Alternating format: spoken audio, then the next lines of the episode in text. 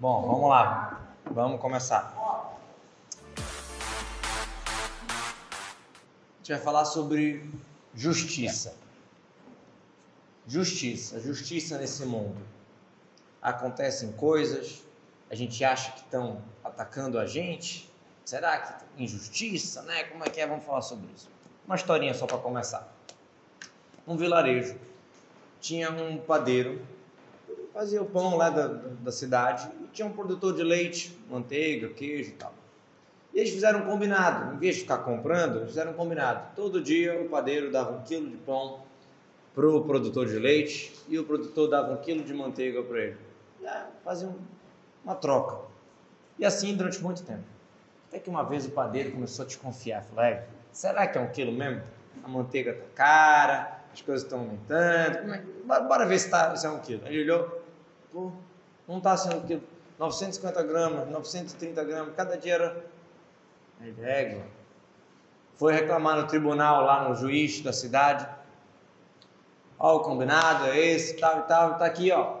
Pode ver, trouxe agora, lacradinho, menos que um quilo. Aí o juiz chamou o padeiro e falou: olha, o padeiro não, chamou o produtor de leite e falou: olha, quero ver as suas medidas. Antigamente tinha aqueles pezinhos, né? Que botava para. Às vezes a medida podia estar. Tá, é, ruim, né? Como chama? Corroeu, alguma coisa assim, e diminuiu de um quilo. Bora ver se as medidas estão certas. Aí falou: não, meu senhor, eu não tenho medida para dar esse quilo de manteiga. Eu simplesmente pego o quilo de pão que ele me dá todo dia, boto num lado da balança e no outro lado eu boto a manteiga. eu não uso medida de quilo. Eu pego o quilo que ele me dá de pão e boto a medida. Olho por olho, dente por dente, está escrito nossa paraxá. Não é como as pessoas interpretam que se alguém machucou alguém tem que arrancar o olho dele. Isso aqui não é da Torá. Isso aqui é código de Hammurabi. Isso nunca, nunca foi lei na Torá que se alguém é, tirou o olho de alguém tem que arrancar o olho dele. Isso não. Por mais que se alguém tire a vida de alguém com testemunhas, com tudo, a Torá é a favor de pena de morte. A gente não vai entrar sobre isso hoje. Mas olho por olho, dente por dente, no sentido do que existe justiça nesse mundo. Quando a gente trata alguém ruim, a gente acaba sendo tratado ruim. Isso é uma justiça, é o, é o quilo do que a gente mede. Existe justiça nesse mundo, mesmo quando a gente não entende, mesmo quando a gente acha, ah, mas por que aconteceu isso? É sobre isso que a gente vai falar hoje. Por isso que a Paraxá começa a ver ele, a Mishpatim, Mashitasim, Lifnehem. A Paraxá não começa, a Torá não começa falando das leis. Ela dá um prefácio, que não é comum na Torá. Dá um prefácio, olha, essas são as leis que você vai ensinar para eles, você vai colocar perante eles. E aí começa, tá? Se alguém bater em alguém, quanto tem que pagar? Se o boi chifrou, se o boi do, do, do vizinho entrou no campo do outro, começou a comer. Um monte de leis do ser humano com o seu semelhante. Mas começa com esse prefácio. Aí o Rashi, comentarista tradicional, ele fala, sabe por que está falando isso? Para falar o seguinte, igual a paraxá passada, que é a entrega da Torá, no Monte Sinai, Dez Mandamentos e tal, foi dada no Sinai, estes, essas acontecimentos aqui do, das leis do, do cada um com seu semelhante, também são do Monte Sinai. Aí você para e pergunta sobre esse Rashi, espera aí, Toda a mitzvah da Torá foi entregue de Deus no Monte Sinai. Eu não preciso falar, olha, para achar que vem, ó, da Torá, tá bom? É do Deus que Deus entregou no Monte Sinai. Olha, a Paraxá de Peça foi Deus que ensinou no Monte Sinai. É óbvio. A gente, se a gente acredita na Torá, a gente está falando que tudo, toda a Torá, com todas as partes dela, são de Deus. Então, por que, que o Urash também fala não? Sabe por que falou assim, e essas são, começa com I? Esse I é conectando com a, com a porção passada porção semanal passada falou entrega da Torá. A nossa porção começa e vê ele, a Mishpatim, e essas são as leis que eu vou colocar, e começa todas as leis da pessoa que sou semelhante. O que está acontecendo aqui? É claro que é do Monte Sinai. Oi, oi, tudo bem? Qual a resposta? Sabe qual a resposta? Quando a gente vê algo que acontece na nossa paraxá, o que acontece? Um prejuízo, alguém caiu, alguém fez um, um a Torá dá um exemplo de alguém que cavou um poço e caiu alguém lá ou caiu algum animal. Mas hoje em dia a gente pode falar não só um poço, alguém jogou uma casca de banana na rua e a outra foi lá e escorregou. Ou qualquer outro tipo de prejuízo que alguém causou para o outro. E a gente fala, cadê a justiça? Ou a gente acha, ah, fulano me armou essa, fulano me prejudicou, fulano me deu um quilo de manteiga que não é o quilo completo. Ah, sabe o que? Isso foi dado do Monte Sinai. Justiça, mispatim, tudo é justo. Ah, mas aconteceu, fulano me tratou mal, fez isso, me prejudicou financeiramente ou de qualquer outra maneira. Também, também foi do Monte Sinai isso. Não só a Torá. O que acontece na nossa vida já foi programado por Deus. Quer dizer, pode ser que foi eu. Quer dizer, quer dizer que a pessoa não merece castigo? Não. A Torá ela fala toda a lei, né? A Torá ela ensina toda a lei. Quem roubou tem que pagar o dobro. Se ele foi pego, a pessoa roubou 100 reais, ela foi, ela não devolveu, ela foi lá e foi pega, ela tem que pagar 200. Por quê? Ela tentou tirar 100 do amigo, então a gente tira 100 dele olho por olho, dente por dente, não no sentido né, de arrancar um olho, como a gente já falou. Porque se fosse fácil, ah não, roubou sem não conseguiu, devolve. Aí todo mundo tentaria roubar, e se der errado, devolve. Não, se for pego, paga o dobro. Então a Torá dá o castigo para quem prejudica, mesmo assim, para a pessoa que foi prejudicada, ela tem que saber uma coisa. Se eu fui roubado, se alguém passou a perna em mim, tem um motivo motivo deu com Deus, motivo de uma reencarnação passada, tem um motivo. Por isso que a Torá começa, essas são as leis que eu vou colocar para vocês. Mishpatim, vem de mishpat, de justiça, de julgamento. É tudo, é tudo justo. Monte Sinai, Paraxá passada, Monte Sinai, nossa Paraxá é Monte Sinai também. O que quer dizer? O que acontece na nossa vida é do Monte Sinai. De novo, como a gente botou no título, hoje a gente vai ver uma lição de fé fortíssima de como a gente tem que olhar para a vida. Diz o versículo: Mishpaterra terrom rabá. O teu julgamento vai até o abismo mais profundo. Não só que Deus julga no nível, né, coisa mais detalhe, mas para entender o julgamento de Deus, para entender por que aconteceu A ou B, terrom rabá é igual um abismo. Para quem já fez é, mergulho, nunca fiz, mas para quem já fez, você olha debaixo d'água, você vê lá um peixinho, sei lá o quê. Se você mergulha 20 metros, você vê um pouco mais. 40 metros, sei lá. Daqui a pouco tu não vê mais nada é escuro, não dá para ver. A gente sabe que tem muita coisa embaixo d'água, mas não dá para ver. Mishpaterra terrom rabal, o teu julgamento, Deus, ele vai até o abismo, quer dizer, a gente não vai entender, a gente não vai ver, mas tem uma justiça. E a Torá continua falando, se alguém bateu em alguém, alguém prejudicou alguém, ela tem que pagar alguns, alguns pagamentos. O prejuízo, o tempo que ela ficou no hospital, a, o, o próprio médico quando precisar pagar, várias coisas. A Torá usa a expressão verapô erapê, curar vai ser curado. Aí, muito interessante, a Guimarães ela faz um estudo. Da onde eu sei que eu posso ir no médico? Como assim? Diz que a Torá ela cita a questão da, da pessoa pagar o custo do médico para o outro.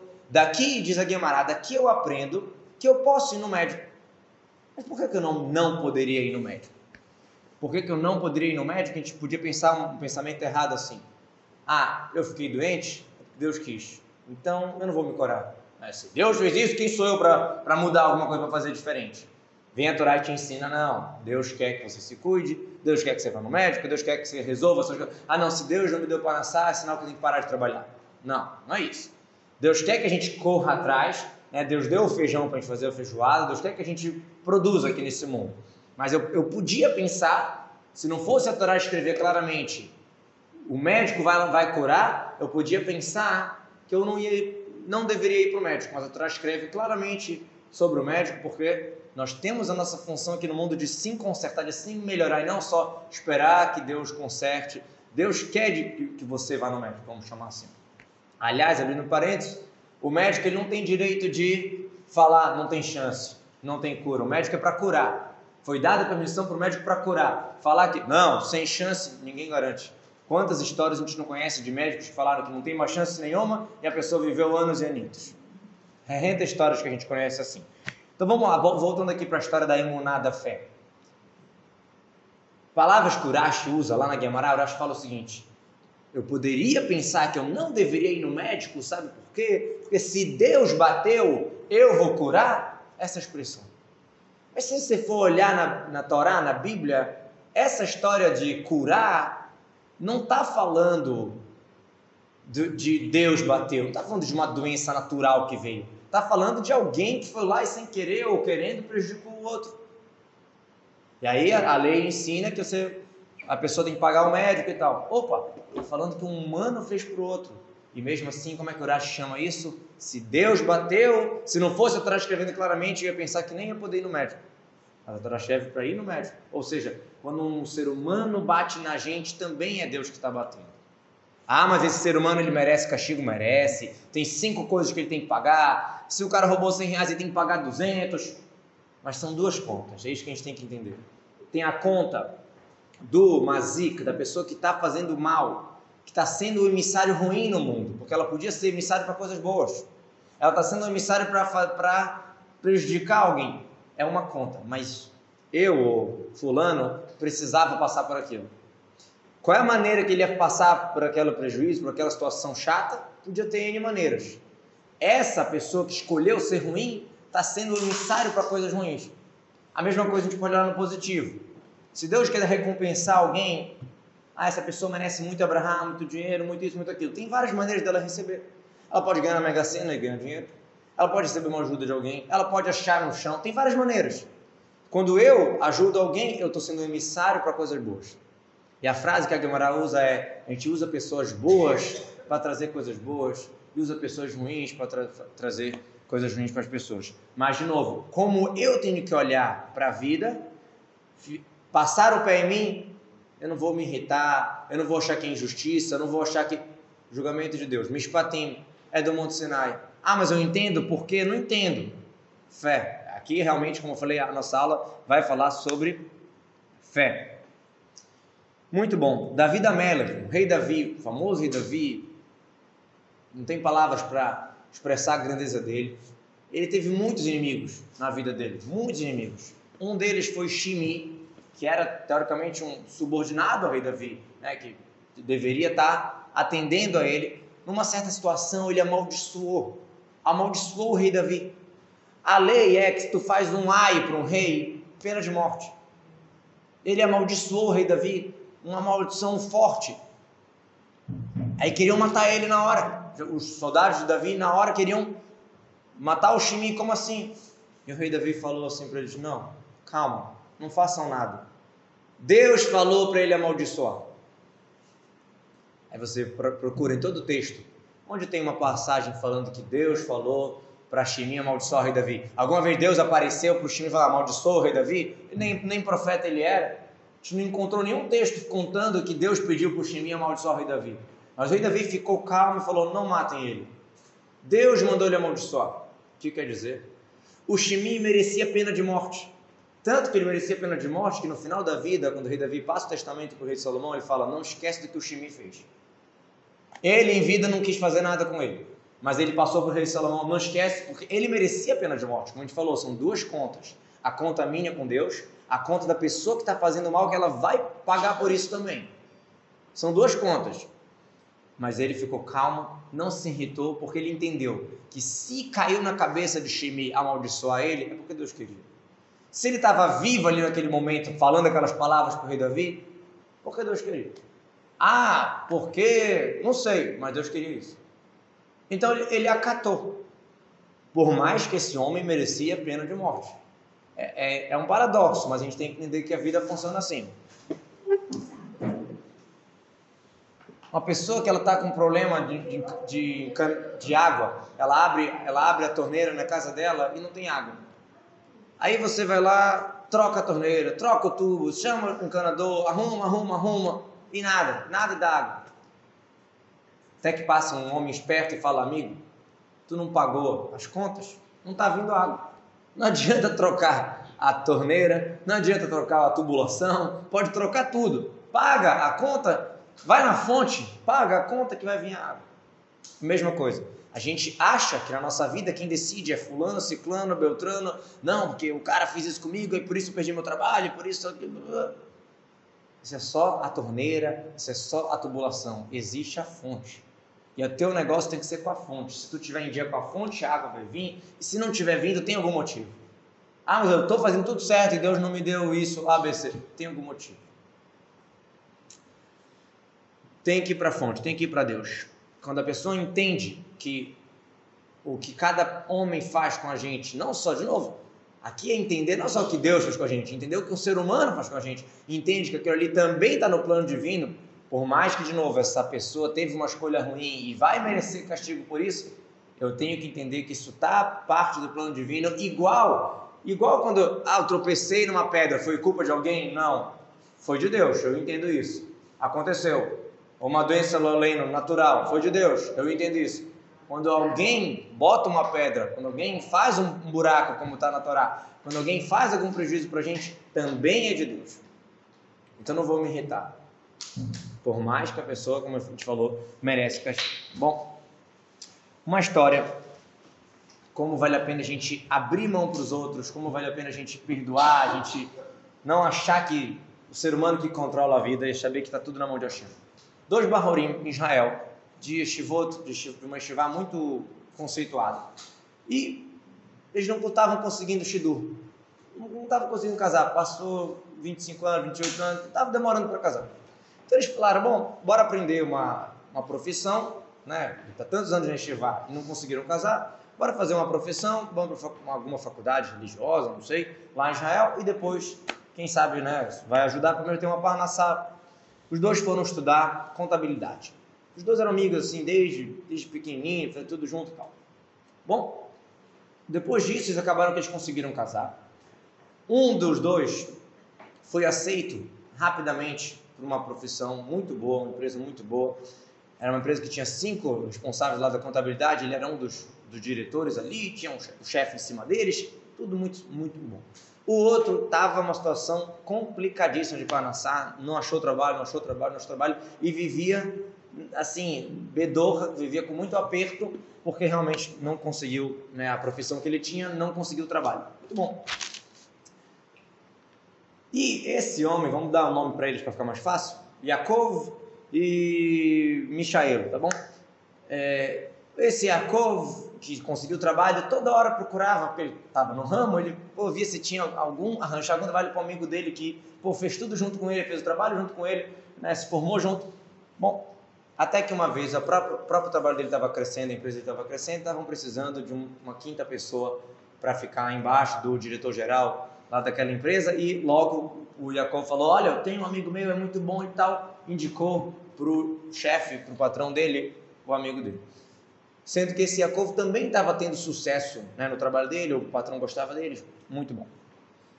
Passou mais um tempo e o patrão precisava se mudar por alguma questão, não sei se ia criar uma empresa em outro lugar, alguma situação, ele tinha que largar totalmente aquele local e logo um dos cinco diretores abaixo dele ia naturalmente virar o chefe, o patrão, ia ganhar um salário muito maior, etc, etc. Bom, Jacob tinha certeza que pô, ele está ali, ele ganhou carisma como patrão já há muito tempo, ele tinha certeza que ele ia ser o chefe. Mas, na prática, o que aconteceu, que aquele amigo, o Michael, aquele amigo que ele colocou lá para trabalhar, né, ele que colocou ele lá, foi escolhido. O amigo chega todo feliz e fala, vem cá, Vem cá na minha sala, bora fazer um Leheim. Eu agora vou ser, o, vou ser o, o, o diretor-geral. Na hora ele levou um, balde de água gelada. Ele tinha certeza que ele ia ser promovido. Ele tinha certeza que ele ia, ia resolver a vida dele. É um salário três, quatro vezes maior do que o que ele recebia. Ia começar a guardar para casar os filhos e tal. Ele já estava tudo planejado na cabeça dele. E ele controlou, ele era o temeroso a Deus, ele controlou a, a a mágoa, a raiva, sei lá como explicar o sentimento que ele tinha na hora e ficou feliz com a felicidade do outro e tal, parabéns, sei lá o que, controlou e controlou. Tava muito difícil aquela situação para ele. Ver ele virar agora abaixo do amigo que ele colocou no trabalho, tava difícil. Só que ele era temeroso a Deus. O que, que ele fez? Ele começou a se fortificar na fé, começou a participar de aulas de fé e estudar livros disso e saber que tudo vem de Deus. Ele assim, no físico, no corpo, ele continuou com aquela coisa incomodando ele, mas ele controlava, controlava, porque ele sabia que tudo é de Deus, ele sempre devolvia para a fé.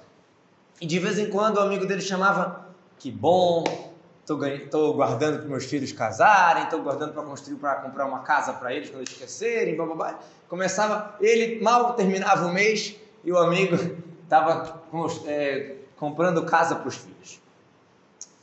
Bom, esse Yaakov tinha um filho que era um ótimo, um ótimo barro. Já né, vai passando o tempo e estava procurando é, casamento. E de repente chega alguém para ele, olha, eu tenho uma ideia de uma menina, uma boa menina para o seu filho, porque Jacob, né, temeroso a Deus, tinha um filho muito bom. Eu sei que teu filho é muito bom, eu tenho uma ótima menina. E olha, eu vou te falar uma coisa, ela já tem até casa. É ótimo, né? Porque casar, casar, quem casa, quer casa, né? Casar já uma boa menina aí com uma casa, é tudo de bom. Aí, aí o homem falou para ele, sabe quem é? O Michael, teu amigo que, que é o patrão dele. Aí ele falou, tem certeza? Já falou com ele e tal? Sim, ele está interessado e tal. E casaram.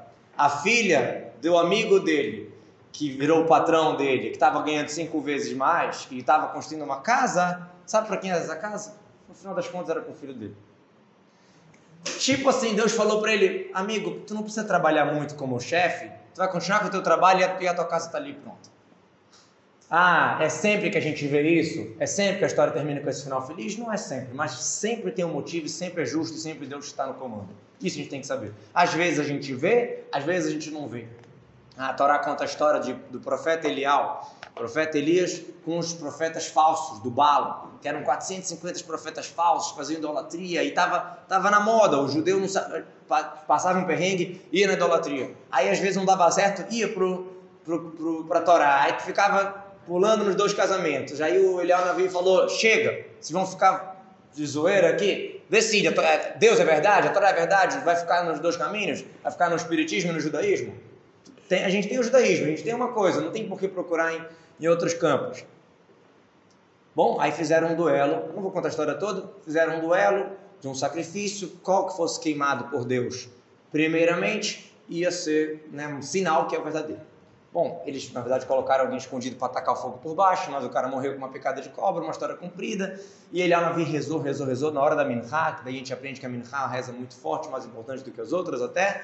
E ele foi atendido. Molhou três vezes o sacrifício, o animal que estava ali morto. Ele molhou três vezes, propósito, para ninguém falar que tem truque, e caiu um fogo do céu.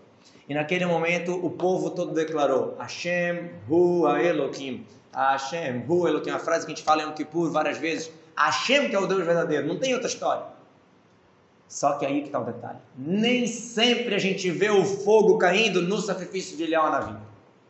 Né? Nessa situação a gente viu claramente, mas na nossa vida nem sempre a gente vê que quem fez certo, quem é bonzinho, dá tudo certo. Nem sempre. Mas a gente sabe que tem um motivo, né? um pouquinho de confiança. Nas palavras do Tânia, do Morazakino, escreve a, a, por que, que a Guemará compara a raiva com a idolatria. Ah, o que, que tem a ver? Eu fiquei com raiva, uma situação. Porque não tem motivo para a gente ficar com raiva quando eu entendo que tudo vem de Deus. Ah, mas fulano me fez isso. Tudo vem de Deus. Fulano fez, mas na verdade veio de Deus por algum motivo. Igual o rei Davi falou. Deus falou para o Shimei amaldiçoar. Mas Deus mandou o Shimei amaldiçoar? Não mandou. Mas se aconteceu isso, é porque Deus queria por algum motivo. A Torá conta nossa paraxá sobre alguém que, que matou sem querer. Pessoa que matou sem querer, ela vai para a cidade de refúgio. A expressão usada é Vasher Lotzadá, aquela pessoa que não calculou, não fez de propósito. E Deus acabou acontecendo, né? Deus acabou coincidindo para ele. Ele matou sem querer, não queria aquilo, não estava procurando aquilo, então eu vou colocar para você um lugar para fugir. O filho do Ramban, do Maimonides, ele explicava assim: quando a pessoa ela não faz muita conta, ela sabe que vem de Deus as coisas, Vasher Lotzadá, ele não fala que, ah, eu sou o cara e assim, aquilo, e fulano vai me resolver, e ciclano que é bom. Quando ele não faz isso, Deus coloca para você. Deus coloca um lugar para refúgio. Quer dizer, Deus dá uma solução quando a gente entende que não é a gente que resolve. O Rafet Haim ele explicava, quando Deus falou para o profeta Elial novamente, Deus falou: olha, vai para tal lugar. O profeta Eliel foi perseguido, né? como ele estava indo contra todo mundo que fazia idolatria, ele foi perseguido. Aí o, o Rafet Sam explica que Deus falou para Eliel Navi, um versículo que fala assim: vai para tal lugar que eu mandei, tem uma viúva ali, eu ordenei ela te alimentar. Mas essa viúva não era profeta, e a gente também não encontra nenhum momento Deus falando para ela: alimenta, salva o profeta Eliel. Mas, de novo, se essa, se essa mulher bateu na cabeça dela alimentar, olhar na vida, é porque Deus quis. É Deus que mandou. Ah, não, ela me salvou. De novo, ela foi uma boa emissária. Cabe a todos nós ser bons shlurim, bons emissários de Deus para fazer coisas boas. Mas a gente tem que entender que a gente é um veículo. Não tem, não tem motivo para se orgulhar e a gente não pode tirar Deus da jogada. A gente tem um bom veículo para fazer a vontade divina, para fazer coisas boas para as pessoas. De novo, a frase-chave. Coisas boas vêm através de pessoas boas, coisas ruins vêm através de coisas ruins. Quem decidiu? Hashem. Hashem decidiu que Reuven merece uma coisa boa. Quem vai ser o fulano que vai dar essa coisa boa para ele? Pode ser Shimon, pode ser Levi, pode ser Eudá. Quem tiver a escolha boa vai acabar fazendo. Ou pode vir de uma maneira natural ou pode vir através de alguém. Esse alguém teve uma escolha boa, acabou fazendo bem por Reuven. Ao contrário, Loaleno, por algum motivo Deus escolheu que Reuven precisa passar por um perrengue. Loaleno, tem N, N jeitos dele passar por esse perrengue. Ele pode ter uma dor de dente, ele pode tropeçar, ou pode alguém ir lá e bater nele. Se esse alguém bateu nele, ele foi um emissário ruim, ele foi uma pessoa ruim que causou coisa ruim para essa pessoa. Mas esse Reuven é, é do Monte Sinai que está decidido que ele tem que receber essa batida. Então, ela não vai ficar irritada com a vida. Por mais que ela pode ir lá no tribunal e falar, olha, fulano me bateu, qual a pena? Não quer dizer que não pode cobrar alguém. Não quer dizer. A Torá, a Paraxá fala todas as leis, né? Do julgamento e o que acontece, o cara que roubou paga o dobro, todas as leis. Mas você não se irrita. Você entende que mispaterra terrom rabá. O teu julgamento, Deus, vai até o profundo dos abismos. Eu não consigo entender, não consigo ver, mas é tudo justiça, tudo mispatim. Muito bom. A Torá fala também na Paraxá sobre o escravo. O escravo judeu que né, foi vendido porque não tinha como pagar a dívida, ou tem N situações como pode ter acontecido, e aí fala assim, im begapoiavô begapoiatse, se ele entrar sozinho, ele sai sozinho. A palavra begapô é o mesmo valor numérico de amém, né, que é rezar, acreditar em Deus, amém, né, tem a ver com emuná, com fé, ou seja, se você tiver fé, você consegue sair né, das situações. Tem pessoas que reclamam, normal, todos nós, né? A gente ó, vê a vida e acha coisa para reclamar, não é assim? Ou vocês não conhecem pessoas que reclamam? É... Tem pessoas que reclamam, é normal, super normal. Sabe o que acontece? Sabe o que quer, o que quer dizer? Imagina um exemplo do que, que se parece alguém que reclama no mundo.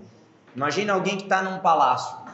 Só que esse palácio está lindo, cheio de coisas, cheio de quadros, cheio de, de comida, um monte de coisa maravilhosa. Só que com a luz apagada. Ele não vê nada. E aí ele tropeça e bate. E aí ele começa a xingar e começa a reclamar. Mas que desorganização esse negócio, isso, isso, isso, isso é um palácio. Ele começa a reclamar, reclamar, reclamar. Até que, em um estalo, a gente liga a luz. A mesma coisa, nós, na nossa vida, se num estalo a gente ligar a luz da, da clareza, da fé, da, de entender que a vida tem um propósito, tem um sentido, eu começo a ver que está tudo no lugar. Está tudo bonitinho, um palácio maravilhoso, todo enfeitado, todo preparado, mesas com iguarias maravilhosas tudo perfeito. Só que com luz desligada, tu tropeça em tudo, tu bate em tudo e tudo te bate. Com a luz ligada, tu vê tudo, tu vê a maravilha que está a mesma coisa no nosso mundo. Quando a gente não liga a luz da fé, a gente tropeça, reclama, reclama, reclama. Quando a gente liga a luz do sentido, do deísmo, da fé, a gente vê tudo. Como o versículo fala, Talach. Eles não estão sabendo, eles não estão entendendo, eles estão andando na escuridão. O que quer dizer? Não só que estão andando na escuridão, não já que eles estão na escuridão, por isso eles não estão entendendo, não estão vendo, porque está sem o sentido, sem a emuná, sem a fé, sem entender que tudo vem de Deus, tudo vem do Monte Sinai, realmente a gente acaba reclamando.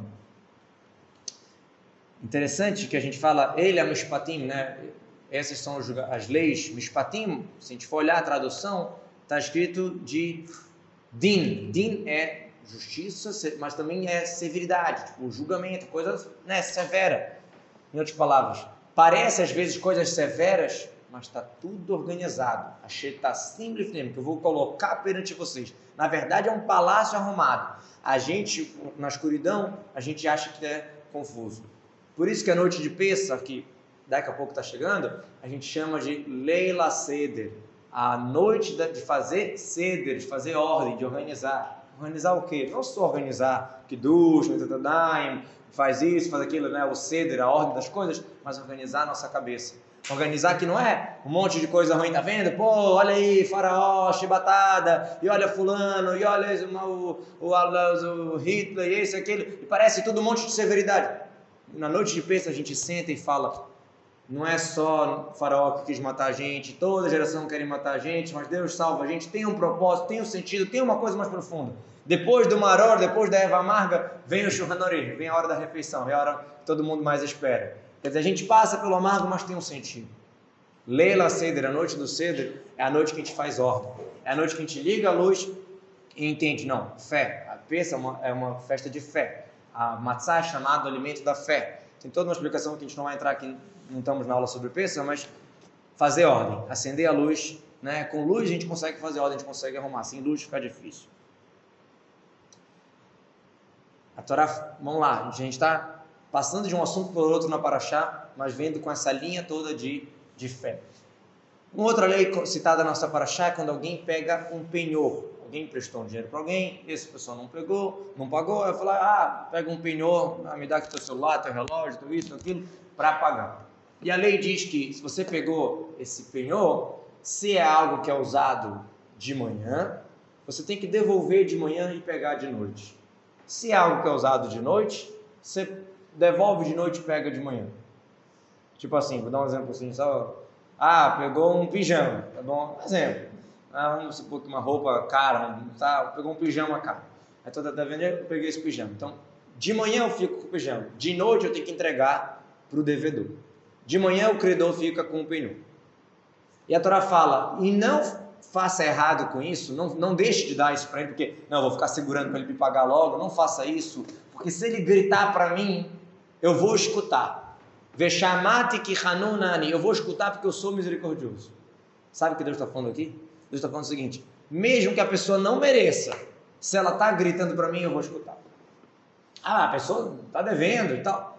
Não faça sofrimento para ela, não faça é, situação ruim, porque se ela gritar, eu vou escutar. E óbvio que isso é uma lição gigantesca para a gente, para nossa tefilá. Deus está falando em outras palavras aqui, olha, você pode não merecer, se tu pedir para mim, eu vou te dar. Ah, quantas vezes que a gente pediu coisas e Deus não atendeu. Tem várias explicações para isso, né? Tem aquela explicação, o Rav de Brescia fala, se eu não tenho uma coisa, ou porque eu não rezei sobre isso, não pedi, ou porque eu não pedi o suficiente. Tem que rezar mais. Essas vezes é uma resposta, às vezes realmente a gente acha que já pediu, ah, pediu uma vez. Deus quer a nossa reza, Deus espera a nossa reza. Isso é um. Dois, às vezes Deus ouviu a tua reza e falou não. Ah, Deus não ouviu minha reza, estou pedindo há antes. Deus ouviu e falou não. Ah, mas por quê? Não dá para entender de novo. Não, som, não temos capacidade para entender o Criador. Senão, se a gente entendesse Deus, não teria graça nenhuma. A gente não tem capacidade para entender tudo. Como a gente falou, hoje é uma aula de fé. Uma das 13 virtudes da piedade, que a gente fala também no Rosham por toda hora, né? Hashem, Hashem, Keira, Honver, Hanun, Hanun.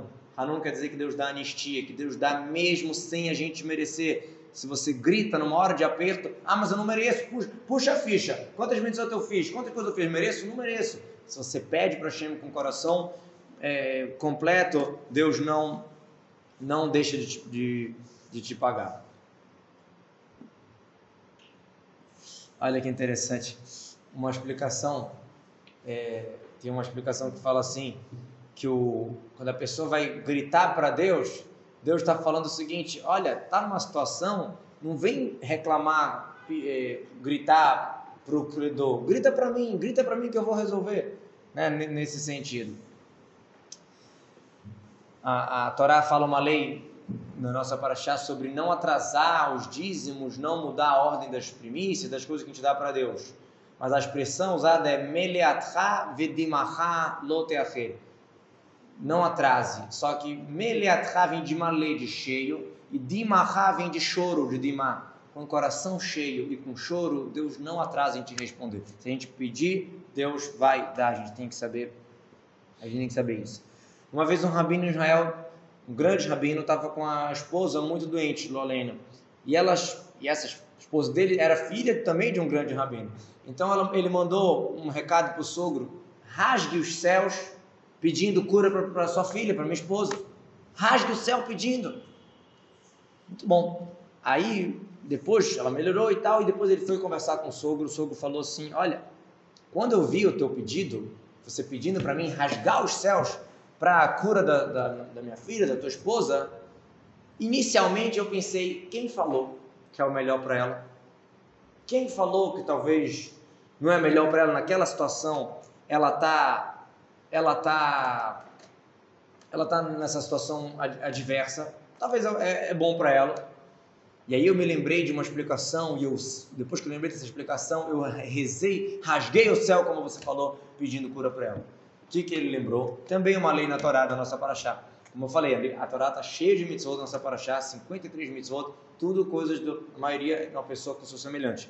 Quando fala de empréstimo, a Torá fala o seguinte: se você sabe que a pessoa não tem, você não pode cobrar.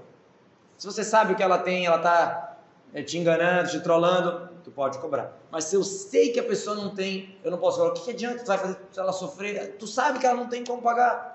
Diz a Torá, lotie lo. Você não pode, lo com aleph, não, seja para ele um cobrador, uma, uma ameaça para essa pessoa que não tem como pagar.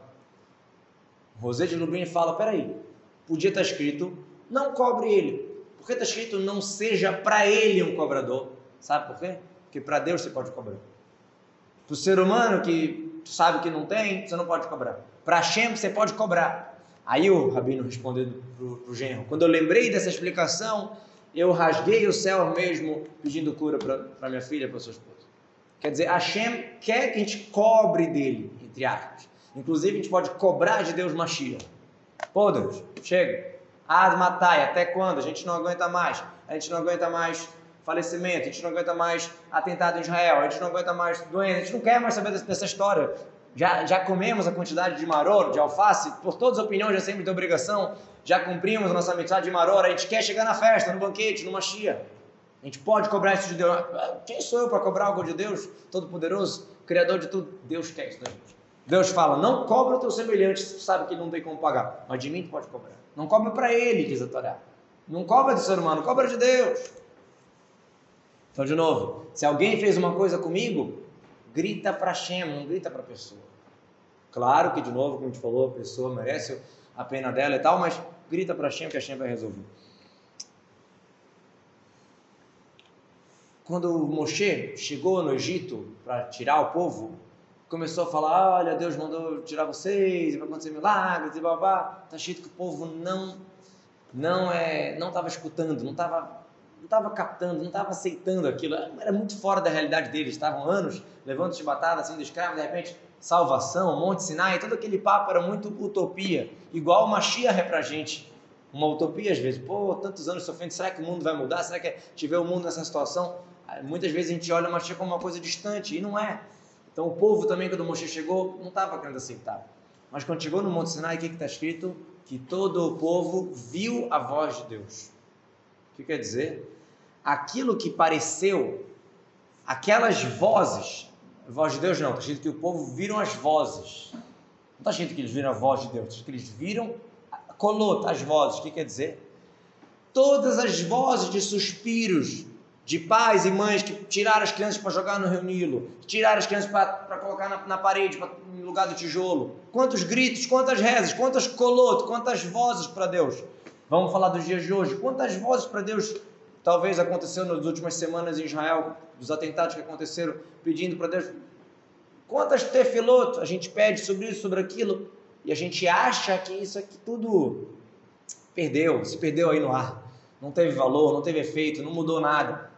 Às vezes a gente não fala isso, mas inconscientemente a gente acha: será que essa tefilá teve valor? Será que, será que funcionou? Quando chegou o Monte Sinai, o momento de revelação, o povo viu as vozes. Verrolam, todo o povo, Roim Metakalot, eles estavam vendo as vozes. Ah, naquela tefilá toda que a gente fez, funcionou, teve um impacto, eu estou vendo. Hoje em dia a gente não vê. Fala no livro de Salmos, esse Shabat agora é Shabat Mevrahim, o Shabat que abençoa o mês de Adar, o mês de alegria. Já tem que começar a aumentar a alegria já nesse Shabat, que já abençoa o mês de Adar, então já é, já é alegria. Um costume super antigo e super, super, super recomendado, que está escrito que isso impacta os filhos e os netos falar o livro de Salmos todos no Shabat que abençoa o mês. Ah, é difícil, demorado e tal. É algo gigantesco. Onde foi parar o meu teilinho que eu falei? Talvez a gente não está vendo hoje, mas o salmo do dia, o salmo inteiro no Shabbat no Ibrahim, e salmos e rezas de maneira geral, elas têm um impacto gigantesco.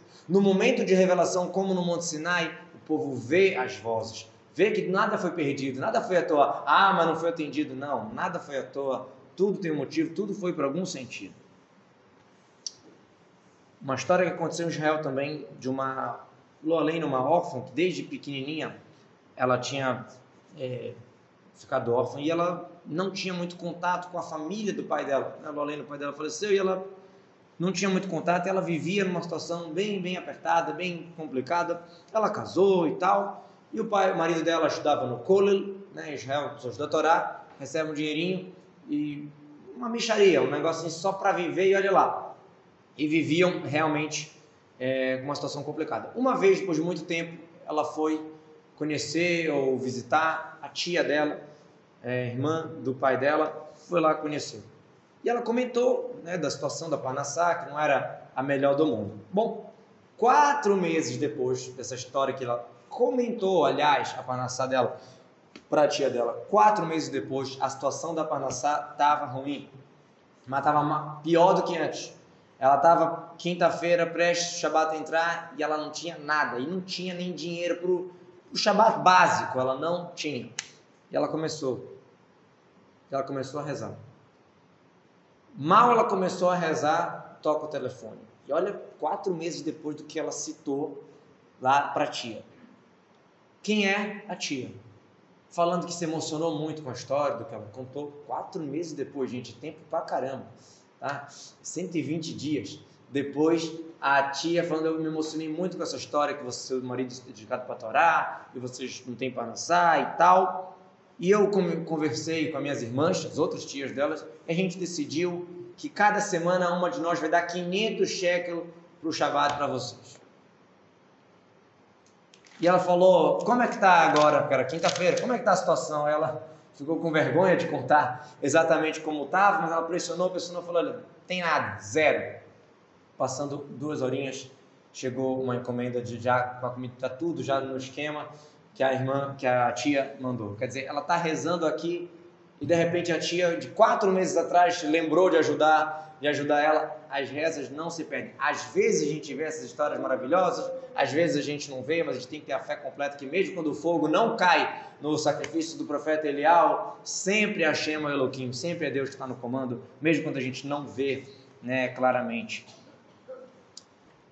Outro assunto citado na Paraxá fala, fala assim: você vai servir a Deus, você vai servir a Deus, e aí eu, você não vai ter, a mulher não vai perder o filho e não vai ser. Hã? Hum, rapidinho. Então a gente está Vavatem vão servir a Deus e aí não vai ter mulher estéreo, não vai perder o filho, e Deus vai completar os teus dias, e vai abençoar o teu pão, né, tirar as doenças. Você tem aqui todas as beirarot possíveis, todas as bênçãos possíveis, longa vida, sem doença, abençoar o pão, quer dizer, abençoar Parnassá, é, filhos, é chamado na linguagem da Gemara, Banei, Chai e Mezonim filhos, vida, saúde e mesone, mesonot, que é a parnassá ou alimentação. Só que tem uma pergunta. Aqui está falando assim, se você servir a Deus, vai acontecer A, A, A, B, C, né? todas as brahut. Mas a Guemará, elas falam uma frase que saúde, filhos e parnassá, a Guemará fala que saúde, filhos e parnassá não é mérito, é masal. Em hebraico corretamente dito, masal, abelenizado, masal. É porque o brasileiro não sabe falar o hebraico direito, porque no hebraico existe muita consoante muda. Né? Israel, Israel. É que não existe ele em português, mas o certo é Daniel, Israel, Rafael. Aí no português ficou El. Né? Então, masal é com L mudo. M-A-Z-A-L. Não é masal, é masal mas a gente tem que aprender essa pronúncia aí. A pronúncia correta é com consoante mudo, porque o hebraico está cheio de consoante mudo, que no português é muito raro. Então, diz a Guimarães, saúde, vida, parnassá e filhos não é mérito, é masal. É o de cada um, como a gente fala. Então, dá a entender que eu posso me esforçar, posso fazer um monte de coisa e, não, e tipo, não tem solução, é isso? E aqui está falando o quê? Que quem servir a Deus vai receber A, B, C, D, um monte de bênçãos. Qual a resposta? Servir a Deus. Vavatai Sabe o que é servir a Deus? É rezar. É pedir. Avodar, servir a Deus, a ideia da tefilá. Se rezar, vai dar certo. A gente consegue mudar o mazal, mudar o signo com méritos com tefilá. Às vezes parece que demora para vir Abraão. Mas tem um exemplo engraçado para mostrar como que quanto demora pode ser melhor. Está ah, na moda agora na, lá em Israel, pessoal, muito comum em Israel ter pessoas esmolando na sinagoga, algo tradicional, um lugar que tem mais judeus, é comum a pessoa passa e vai pedindo. E agora estão passando com maquininha de cartão de crédito. Por quê? Quem usa dinheiro hoje em dia? Né? Tá em falta dinheiro. É tudo Pix, cartão, sei lá o quê. Então, o, o, as pessoas estão passando com cartão de crédito. Aí você pensa assim, é um exemplo que eu vou dar. O cartão de crédito demora mais para cair o dinheiro. Né? Eu vou passar o cartão, demora mais. Sabe qual a diferença? Se o, se o pobre passa do meu lado, eu dou um cheque, cinco cheques, dois reais, cinco reais. Se eu vou passar o cartão, eu não vou passar cartão dois reais. Eu passo 20, 30, 40. Então, quer dizer, às vezes a bênção vem parcelado, não vem à vista, não vem no dinheiro assim, mas é porque é uma bênção maior. Às vezes demora, mas é uma bênção maior. E aqui tem um outro assunto interessante também, né, importante, é, que é a questão do público. A, a linguagem que a Torá fala é: vocês vão servir, vavatem, vocês vão servir a Deus, e eu vou abençoar o teu pão, os teus filhos, a tua vida. Começa falando linguagem de plural, vocês, vavatem, vocês vão servir, e continua, termina o versículo falando só linguagem singular. Ah, eu vou abençoar teu pão, vou tirar a doença, tua doença, tudo linguagem singular. Sabe por quê? Que é a força do público. A força daqui, ó. Todos nós estamos Torá junto. Se a gente puder juntar é, as oito pessoas que estão no Zoom com mais a gente aqui tem mais de minhano, mais de 10 pessoas, mas independente de minhano ou não, de 10 pessoas, a força do público. Eu estudar Torá sozinho é, uma, é um mérito. Todo mundo junto participar de uma mitzvah é outro.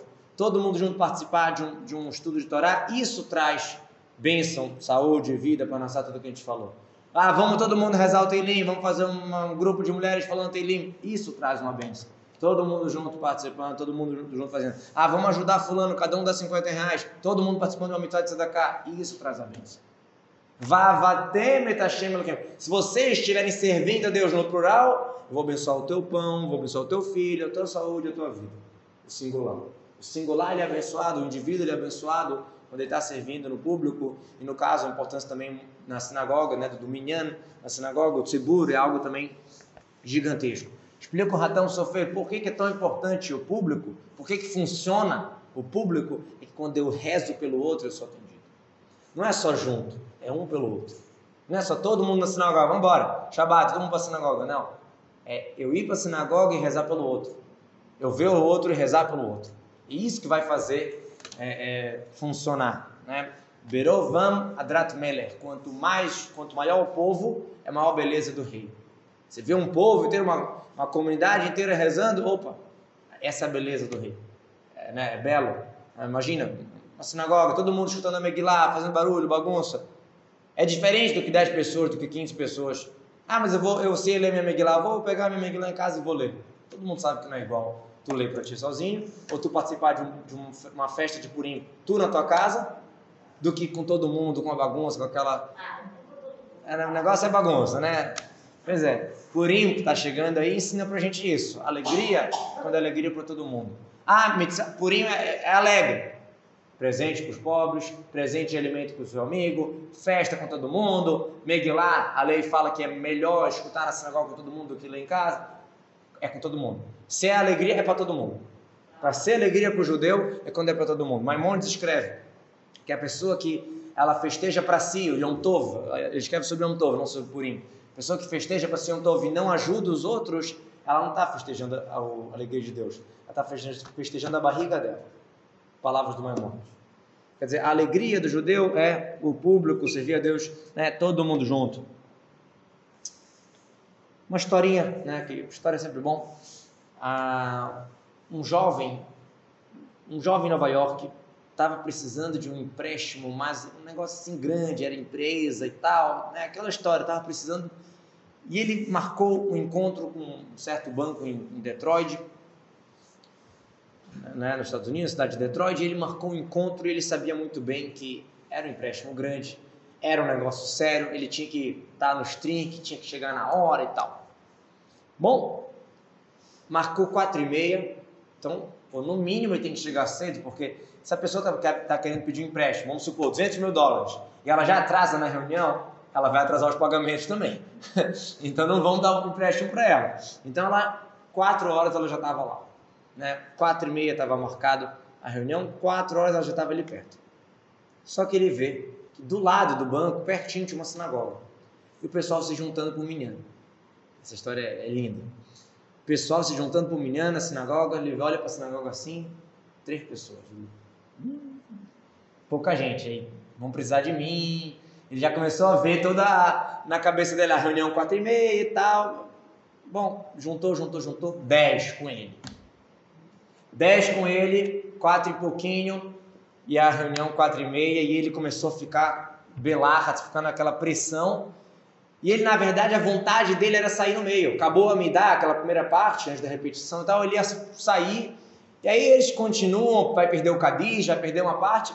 Só que o Razan, o homem que estava rezando lá na, na Tebá, ele falou, por favor, não sai.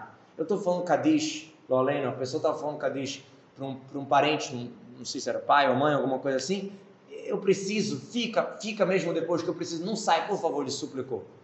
Aí ele, empréstimo, precisava muito daquela grana, era para salvar o negócio dele, é, marcado quatro e meia, e no final, com toda a bagunça, ele chegou atrasado. Ele chegou atrasado, mas ele vê, não está lá. O diretor lá do banco que ia reunir com ele, não estava. Ele deu aquela respirada boa. Uf, pelo menos, né? Tô aqui no meu, no meu horário, né? Cheguei. Passa um pouquinho, chama ele para entrar. Ele quase cai no chão quando ele vê. Quem era o diretor? O razão da sinagoga ali. Imaginem o que seria se ele botasse a cabecinha dele no comando e não Deus. Se ele botasse, não, meu empréstimo, esse cara do banco que vai me resolver, e eu preciso estar na hora, esquece a minha, esquece o cadiz do outro. Sabe o que ia acontecer? Razan ia chegar ia ficar com uma raiva dele gigantesca, o, o diretor do banco, que ele tirou o cadiz dele, e não ia dar empréstimo nenhum. Todo mundo é, é lógico isso. E é né, exatamente o efeito ao contrário, que ele ficou ali, chegou atrasado na reunião, mas no final das contas, o diretor que estava ali. E a gente tem que entender exatamente isso. Existe um diretor supremo, um diretor geral, a Kadosh Baruch que ele dirige a nossa vida toda. E às vezes eu preciso atrasar uma coisa. Eu perco um negócio e eu não, eu não respondo para alguém que me irritou e eu não me... Não... Lembra, tem um diretor que está te dando todo o crédito, está dando todas as brahot. Quando a gente serve a Deus, todos nós juntos, a gente vai receber as bênçãos de saúde, panassá, alegria, e que, como a gente falou, a gente pode cobrar de Deus. A gente não pode cobrar do outro, mas pode cobrar de Deus que já traga uma chia em breve, em breve. Amém, amém.